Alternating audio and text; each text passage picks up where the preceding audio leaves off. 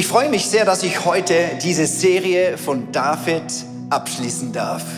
Wir haben ja während mehreren Wochen das Leben von David gemeinsam angeschaut und heute darf ich, Joel Vögeli, Pastor aus dem 20s, die Altersstufe von den jungen Erwachsenen, darf ich heute diese Serie abschließen. Und das ist natürlich, das ist so äh, der Dessert, so das Sahnehäubchen obendrauf, das ich da jetzt kriege und ich freue mich riesig. Wir werden heute anschauen, dass David am Schluss dann endlich König wurde und wunderbar Frucht gebracht hat.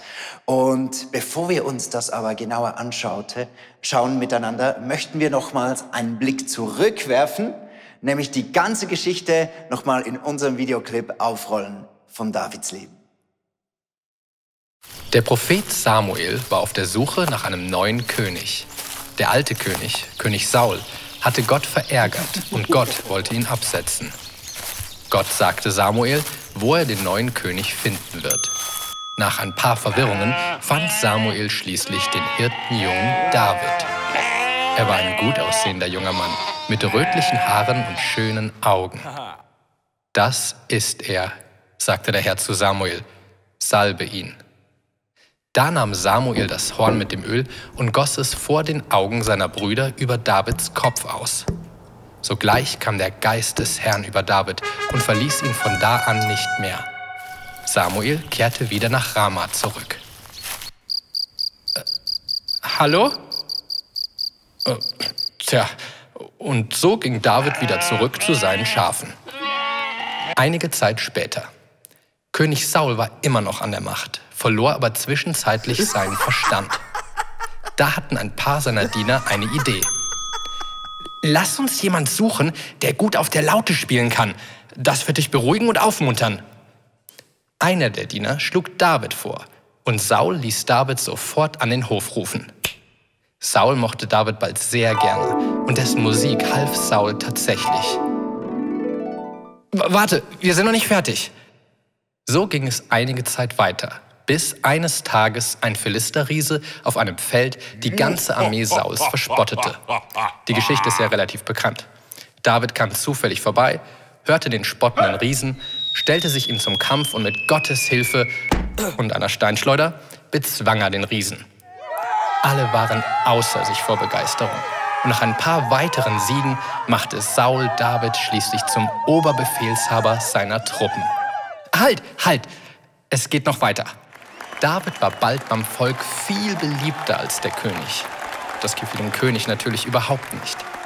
Als David dem König bei einem Tobsuchtsanfall mal wieder etwas auf der Harfe zur Beruhigung vorspielen wollte, versuchte dieser ihn kurzerhand aufzuspießen. David konnte ausweichen, aber von da an war ein Knacks in der Beziehung. David schlug noch viele erfolgreiche Schlachten für den König und wurde beim Volk immer beliebter. Aber vom König immer verhasster. Irgendwann wurde die Luft so dick, dass David fliehen musste. Er begab sich ins Exil und langsam scharrte sich eine Armee um ihn herum.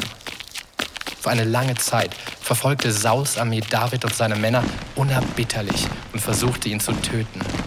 Ohne David als Oberbefehlshaber konnten die Philister jedoch schließlich Sauls Armee bezwingen und um einer Gefangennahme zu entgehen, nahm Saul sich dann selbst das Leben. Daraufhin salbten die Männer von Juda David zu ihrem König. Aber nur der Stamm Juda stand hinter David. Erst nach weiteren siebeneinhalb Jahren kam es schließlich zum Krieg zwischen Juda und Israel, an dessen Ende David schließlich endlich König über ganz Israel wird.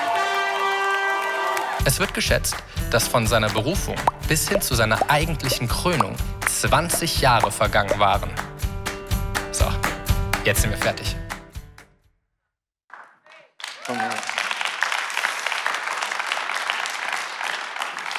Zwanzig Jahre sind vergangen, bis David König wurde über ganz Israel. Das ist eine lange Zeit, einfach eine mühsame Zeit.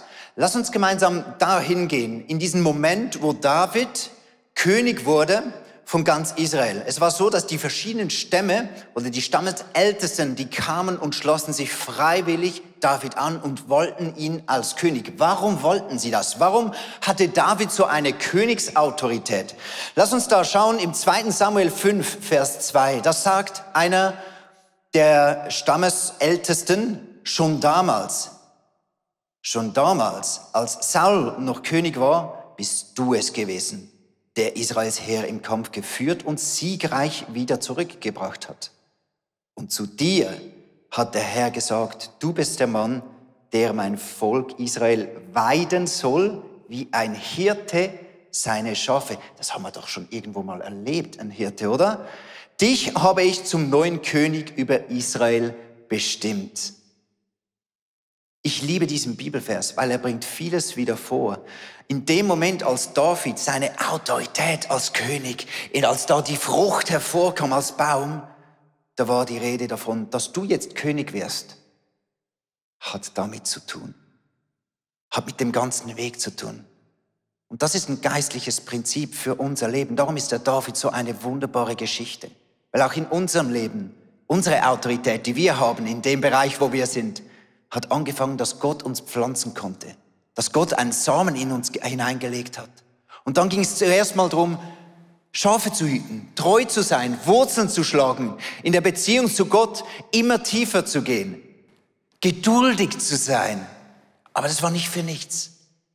Denn dann war er bereit, erstmal ein bisschen durchzubrechen. Die ersten Blätter wurden sichtbar und so auch bei David, die ersten Riesen wurden bezwungen.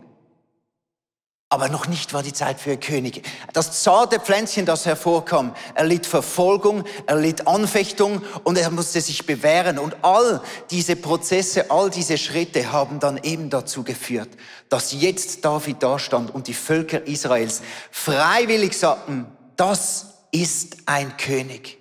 Und das ermutigt mich, weil diesen Weg zu machen, das gibt die Autorität in unserem Leben, dass wir eben dann königlich sein können, als Königskinder ähm, auftreten können und gesalbt Frucht bringen können. Und das wollen wir ja alle, oder? Frucht bringen für unseren Gott. Frucht bringen. Jetzt springen wir zusammen ins Neue Testament. Da ist es. So. Im Neuen Testament spricht die Bibel, spricht Jesus selber nämlich darüber, bringt Frucht. Er sagt, nicht ihr habt mich erwählt, sondern ich habe euch erwählt. Nicht der David war so super krass und hat, hat Gott erwählt, sondern Gott hat ihn von Anfang an gewählt, als er noch ein Hirtenjunge war. Und genauso dich. Und ich habe dich bestimmt, dass ihr euch auf den Weg macht und Frucht bringt. Bringt mal Frucht. Bringt mal Frucht. Wenn ich so eine Frucht beschreiben müsste, so ich habe eine tolle Frucht gekauft, dann war die richtig reif oder saftig oder frisch. Aber Gott bestimmt ein ganz anderes, eine andere Eigenschaft, die wichtig ist für die Frucht. Er möchte nämlich, dass wir Frucht bringen, die bleibt. Das ist die Eigenschaft, die Gott sich wünscht. Also David, du bist jetzt König. Oder du auch selber in deinem Leben bist irgendwann an dem Punkt, wo du merkst, du bist stabil, du bist ein Baum und da wachsen erste Sachen, da wachsen Früchte. Aber die Früchte, die Gott bringen möchte in deinem Leben, sind nicht Früchte einfach hier, die zum Genuss sind, die einfach mal so ein Stück weit mal ein Konsumgut sind und dann ist es wieder vorbei, sondern Gott spricht von Frucht und das ist wichtig, Frucht, die bleibt. Dein Leben ist dazu bestimmt, dass du Frucht bringst und Dinge tust und Dinge in Dinge hineinstehst, wo Frucht entstehen kann, die bleibt, die ewig dann bleibt. Und das ist die geistliche Frucht. Es ist darum auch, dass, dass Jesus uns lehrt, betet, dass Gottes Reich komme, wie im Himmel so auf Erde, dass der Himmel auf diese Erde kommt. Und das ist die Frucht, die bleibt, die Gott sich für uns wünscht. Und heute werden wir drei Früchte anschauen. Wir werden sehen, wie David sein Leben, seine ganze Autorität einsetzte, nicht einfach nur, damit er ein superschönes Leben hatte, sondern dass er das eingesetzt hat, seine Königsherrschaft, seine Autorität, damit eben Frucht entsteht, die bleibt. David hat die seine Zeit verändert, hat etwas getan, das göttlich, das den Himmel auf diese Welt gebracht hat. Und die erste Frucht, die wir gemeinsam anschauen miteinander, jetzt müsst ihr euch festhalten, ich habe euch jemanden mitgebracht aus unserer Jugend, aus dem 180. Hier eine Leiterin aus dem 180, Janice Braun. Come on. Ja. Wir schauen gerade mal so an, was ist denn bleibende Frucht in dem Leben von David? Wie soll diese bleibende Frucht aussehen? Und wir tauchen ein in diese Geschichte. Wir haben letzte Woche gehört von Michi, vom, von dem letzten Samen unserer Reihe, die Freundschaft zwischen David und Jonathan. Die waren so nahe, die waren so close miteinander. Und da hat David ihm versprochen, wenn ich einmal als König gesalbt bin, werde ich deinen Nachkommen mit Gunst begegnen. Und fast forward ganz viele Jahre, wir haben es gehört, David ist jetzt gesalbt als König und er regiert als König. Und Jonathan ist bereits verstorben. Und so erinnert sich David an das Versprechen, das er einst Jonathan gegeben hat. Deinen Nachkommen will ich mit Gunst begegnen. Und so hat er sich auf die Suche gemacht, lebt da noch irgendjemand aus dieser Königsfamilie von Saul, vielleicht ein Sohn von Jonathan, und ein Nachkomme hat noch gelebt. Ein Nachkomme war noch da und so hat David gesagt, wow, diesen Typ will ich zu mir in den Königspalast einladen. Und dieser eine Nachkomme, der noch lebte, war Mephibosheth. Mephibosheth aus Lodabar ähm, hat er zu sich in den Königspalast eingeladen. Und du denkst vielleicht, Mephibosheth, was für ein fürchterlicher Name. Und vielleicht hast du noch so ein bisschen die Hoffnung, dass die Namensbedeutung kraftvoll und wunderschön ist. Ich muss dich leider enttäuschen. Wir schauen gleich mal zusammen an. Mephibosheth, der Name, besteht aus zwei Wörtern aus dem Hebräischen. Ba'a Boshet oder wie auch immer man das ausspricht. Aber Ba'a Boshet war sein Name im Hebräischen. Und Ba'a bedeutet vertreiben. Also nicht im Sinne von verjagen, sondern im Sinne, wenn der Wind so die Blätter im Herbst vertreibt. Okay, so quasi verteilen.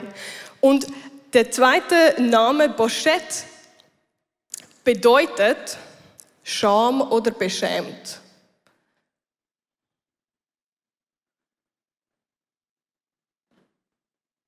Beschämt. Und ich weiß nicht, was dein Name bedeutet, aber ich bin froh, heiße ich nicht der Typ, der die Scham vertreibt oder verteilt. Und er hat in Lodabar gewohnt. Lodabar ähm, heißt auch übersetzt keine Weide und wird sinnbildlich immer wieder für Trostlosigkeit gebraucht. Und diese Bedeutungen, die beschreiben wirklich das Leben von Mephibosheth. Mephibosheth ähm, ist als Kind gestürzt, als er flüchten musste und ist, war seit diesem Zeitpunkt an, als er ungefähr fünf Jahre alt war, gelähmt. Und er lebte an diesem trostlosen Ort und hat vermutlich darauf gewartet, bis er eines Tages einfach stirbt. Und jetzt lädt ihn David ein, und Mephibosheth, es, es ist so beschrieben, ähm, er, er, lässt sich zu Boden fallen oder er, er liegt am Boden vor David und sagt, was willst du mir schon tun? Ich bin nicht mehr wert als ein toter Hund. Und David hat ja das Versprechen gemacht, ich will ihm mit Gunst begegnen. Und jetzt lass uns mal schauen, wie, wie soll so ein großer König einem solchen Mann mit Gunst begegnen? Was heißt das? Und in der Bibel lesen wir im 2. Samuel 9,7, lesen wir, dass David zu Mephibosheth sagte, hab keine Angst, ich will dir Gutes tun. Ich will dir alle Ländereien, äh, wie ich es deinem Vater Jonathan versprochen habe, ich will dir alle Ländereien zurückgeben, die früher deinem Vater gehört haben, deinem Großvater Saul. Und du bist eingeladen, immer mit mir an meinem Tisch zu essen. Und was ich wirklich glaube, ich glaube, dass David Mephibosheth schon mit Gunst begegnet wäre, wenn er ihn einfach nicht umbringen lassen hätte. Und zwar war das damals so eine wirklich komische Tradition, aber es war so, wenn ein neuer König gesalbt wird, lässt er als erstes die ganze Familie, die ganze Generation ausrotten von dem König vorher, dass ja keiner mehr Anspruch auf diesen Königsthron hat. Aber David sagt nicht, Mephibosheth, du darfst am Leben bleiben, sondern er sagt, hab keine Angst. Ich will dir Gutes tun. Ich will dir alle Ländereien zurückgeben, die früher diesem Großvater Saul gehört haben, der Saul, den ihn mehrfach versucht hat umzubringen. All das Land will ich dir zurückgeben. Und du bist eingeladen, immer mit mir an meinem Tisch zu essen. David hat sich wirklich entschieden, die Extrameile zu gehen. Er hat sich wirklich entschieden, eine Frucht zu sein für Mephibosheth. So eine frische Frucht, so knackig wie dieser Apfel. Er hat sich entschieden, sich Mephibosheth zu verschenken. er hat sich entschieden, diese Frucht für Mephibosheth zu sein. Und das beeindruckt mich wirklich sehr, sehr stark.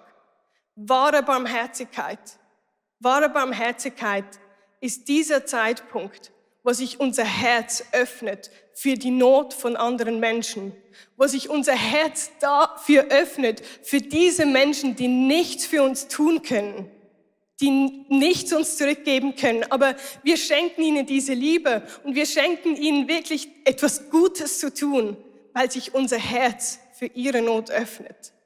Und mich beeindruckt es wirklich, es hat David einiges gekostet, als ihm barmherzig begegnet ist. Es hat ihn Aufwand gekostet, diesen Typ überhaupt zu finden.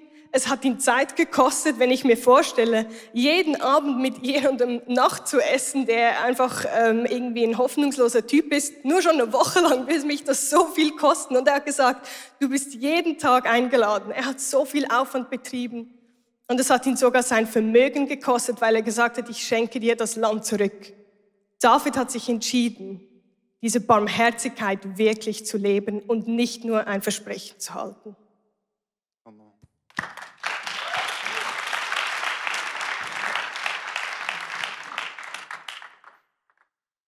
Die zweite Frucht, für die sich David entschieden hat, wirklich, ist die Frucht der Dankbarkeit. David hat nie vergessen, woher er kam. David hat nie vergessen, dass in all diesen Stationen in seinem Leben Gott mit ihm war und Gott den Unterschied immer wieder gemacht hat. Er hat gewusst, er ist nicht, es ist nicht wegen ihm, dass der Goliath damals fiel oder dass er Siege errungen hat oder dass er durchhalten konnte, sondern es war, weil Gott mit ihm war. Gottes Gegenwart war da. Und das war er sich schon gewohnt. Und dann hat er sich überlegt, ich muss diese Bundeslade, wo ja die Gottes Gegenwart äh, da ist, die muss ich da hinholen, wo ich auch wohne. Die muss nach Jerusalem. Die muss ins Zentrum meines Königreichs. Und er wollte diese Gegenwart hinholen, dahin mitten ins Zentrum. Wir lesen das zusammen David ließ mehrere Häuser für sich in der Stadt David bauen. Er bestimmte auch einen Platz für die Lade Gottes und ließ dort ein Zelt für sie aufstellen. Und dann ordnete er an, niemand darf die Lade Gottes tragen, außer den Leviten. David hat gewusst, ja, die Bundeslade, die holen wir jetzt. Und er hatte die Einstellung, das wird so ein easy Job. Ein paar Leviten, die tragen da die Bundeslade hin und dann können wir sie hier schön da äh, reinstellen. Und er hat sich ein bisschen getäuscht und das hat mich erinnert ein bisschen. Ich dachte so, früher so Anfang 20 habe ich so gedacht, jetzt bin ich noch ein paar Jahre so richtig on fire für Jesus und dann irgendwann wird dann mein Glaube schon zum Selbstläufer. Dann wird es dann automatisch, dass ich Gottes Gegenwart erlebe und dass ich die Bibel aufschlage und dass ich bete und dass ich in Zungen rede und dass ich prophetisch in Menschenleben rede und, und alles wird so ein Selbstläufer. Das kommt schon von allein. Und das war so meine Einstellung. Und ich glaube, David hat auch so ein bisschen gedacht, ja, ich habe jetzt ja schon, schon so viel, jetzt holen wir einfach da die Gottesgegenwart noch schnell da zu uns ins Zentrum, oder? Das geht schon. Vielleicht kennst du das auch, dass du in eine Beziehung oder in eine Ehe reinstartest oder du hast eine Familie und du denkst, ja, ich bin ja schon immer leidenschaftlich, jetzt, jetzt machen wir zusammen als Familie so mal Gottes Gegenwartzeit und du merkst, das ist vielleicht schwieriger, als du denkst. Oder sogar, wenn du eine Gruppe von Freunden bist oder eine Small Group, du bist zusammen und denkst, ja, wir sind ja alle, wir haben ja alle eine Beziehung zu Gott. Jetzt kommen wir zusammen und jetzt holen wir schnell Gottes Gegenwart rein und du merkst, manchmal ist es gar nicht so einfach, in seinen Alltag wirklich diese Gegenwart Gottes wirklich im Zentrum zu haben. Und so auch bei David. Der hat gedacht, komm, wir, wir stellen die da schnell auf einen Wagen, da müssen wir nicht so schnell tragen, können wir das ziehen. Und dann ist der Wagen über einen Stein gestolpert die Bundeslade hat Schieflage gekriegt und USA hat gedacht, ja komm, ich stoße dir da wieder ein bisschen zurück. Das war Schweizerdeutsch. Ich stoße die da wieder ein bisschen zurück. Und er hätte nicht gedacht, dass diese Gegenwart Gottes, diese Heiligkeit dazu führt, dass dieser Mann auf der Stelle tot war. Das hat, das hat alle ein bisschen geschockt. Sind wir ein bisschen zu leichtfertig mit der Gegenwart Gottes umgegangen? Machen wir lieber Finger weg.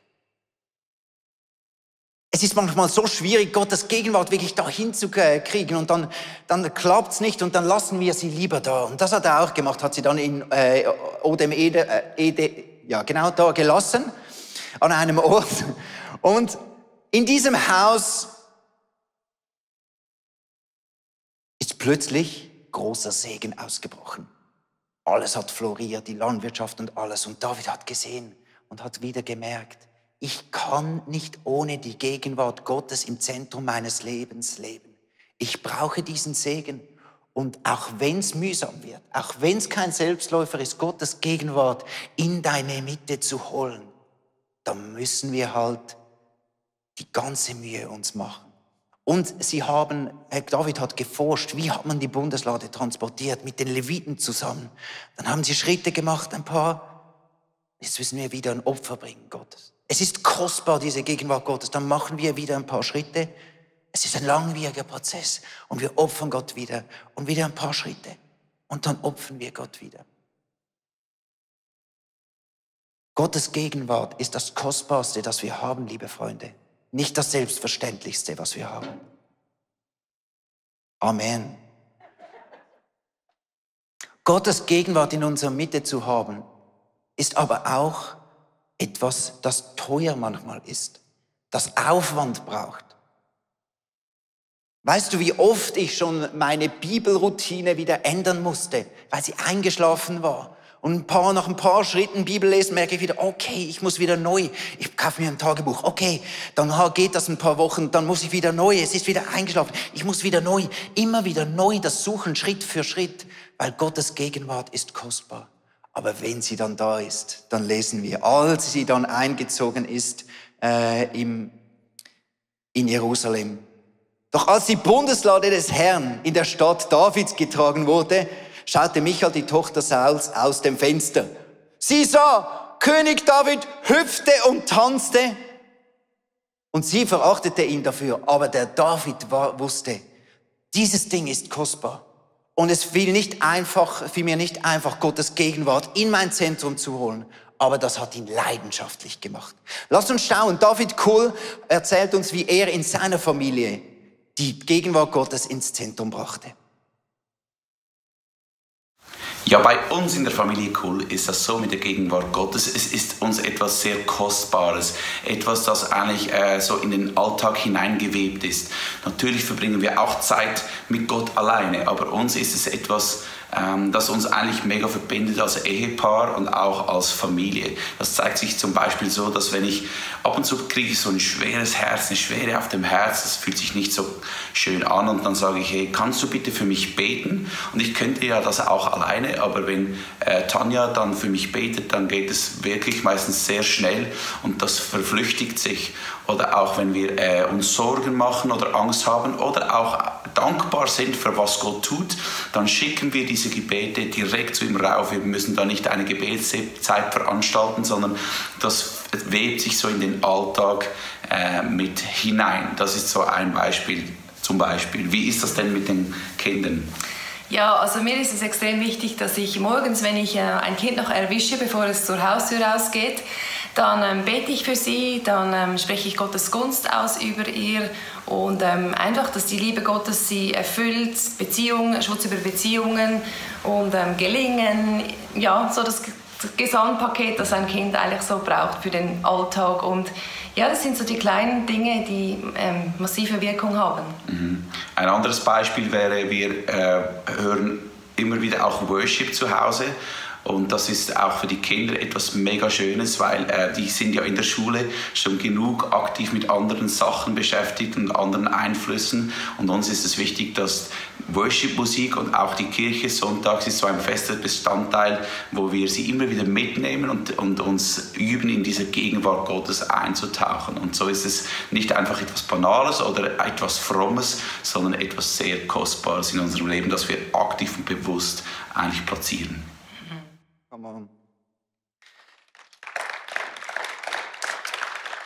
Die dritte Frucht, die David brachte, ist nämlich hier auch noch eine, die dritte Frucht, die David brachte, war eine ganz spezielle. Weil David hat sich gesagt, wenn wir die Bundeslade da haben, die Gegenwart, können wir doch gleich den Tempel bauen. Und Gott sagte, nee. Nein, das ist nicht dein Auftrag. An du, an deinen Fingern klebt zu viel Blut, aber dein Sohn soll das erleben.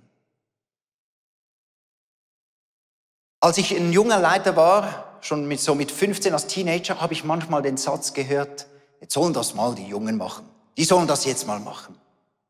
Und dieses Loslassen hat mich ein bisschen, habe ich, habe mich ein bisschen traurig gemacht damals als junger Leiter. Weil ich habe gemerkt, ja, ich möchte schon etwas für Gott erreichen, aber ich brauche eine Generation, die mir ein Vorbild ist. Ich brauche eine Generation, die mir vorgeht, die mir vorbereitet. Und genau das gleiche Prinzip hat David gemacht. Als Gott ihm gesagt hat, nein, der Salomon wird das machen, hat er gesagt. Dann sagte David, mein Sohn Salomon, der ist noch jung und unerfahren. Aber das Haus des Herrn soll in der ganzen Welt bekannt und berühmt werden.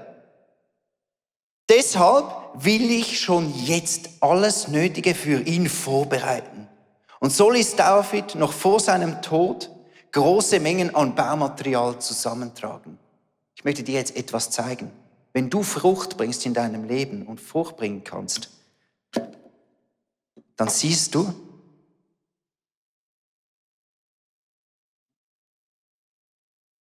in deiner Frucht ist bereits schon der Samen drin für die nächste Generation. Das, was du heute lebst, wenn du heute Vater bist oder Mutter bist, bist du nicht nur Mutter, für deine Kinder und für deine Familie. Du bist jetzt schon ein Vorbild für die nächste Generation, wie man Vaterschaft und Mutterschaft lebt. Wenn du eine Unternehmerin bist, bist du nicht nur eine Unternehmerin für dein Unternehmen, sondern Gott hat dich bestimmt, so Unternehmerin zu sein, dass eine Generation kommt und auch Unternehmerin führen kann wie du. Oder wenn du Lehrer bist, bist du nicht nur Lehrer für deine Klasse. Du bist gleichzeitig, setzt du den Samen, wie Generationen nach dir auch Lehrer sein sollen. Und in allem, was du drin hast, wo Gott dich in etwas hineinsetzt, dir Autorität gibt, sei dir bewusst, du hast bereits die Möglichkeit, jetzt ein Vorbild zu sein, ein Same zu sein für eine nächste Generation. Und ich bitte dich heute auch als Leiter der Altersstufen hier im ICF Zürich, ich bitte dich, vergiss das nicht. Wir brauchen dich, dass du vorgehst, das, was du erreicht hast, auch das, was in den letzten 20 Jahren hier als Kirche gebaut wurde, das öffnet die Tore wieder für eine neue Generation und die wollen kommen. Und die sind da und die sind hungrig und sie brauchen Vorbilder und sie brauchen Menschen, die sich für sie interessieren und, und sie ermutigen und sagen, wir ziehen mit und wir machen alles, was möglich ist in unseren Händen, damit es bereit ist und ihr aus ganzem Reichtum schöpfen könnt. Und ich bin auch hier, um dir mal richtig Danke zu sagen. Weil es ist auch so, dass wir als erwachsene Generation, viele von uns, wir geben hier in die Kirche rein. Viel Talent, viel Fleiß, aber auch Finanzen. Und das, was wir als Finanzen in die Kirche hineingeben, ist mehr als die Kosten, die wir verursachen.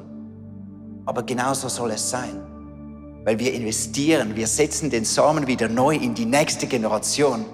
die die, die Gott wieder erleben kann. Und sie werden Dinge erleben und lass uns das glauben. Sie werden sein, sie werden Dinge erleben, die wir noch nicht erlebt haben. Und lass uns stolz auf die nächste Generation sein, weil sie werden Tempel bauen, wo wir es noch nicht konnten.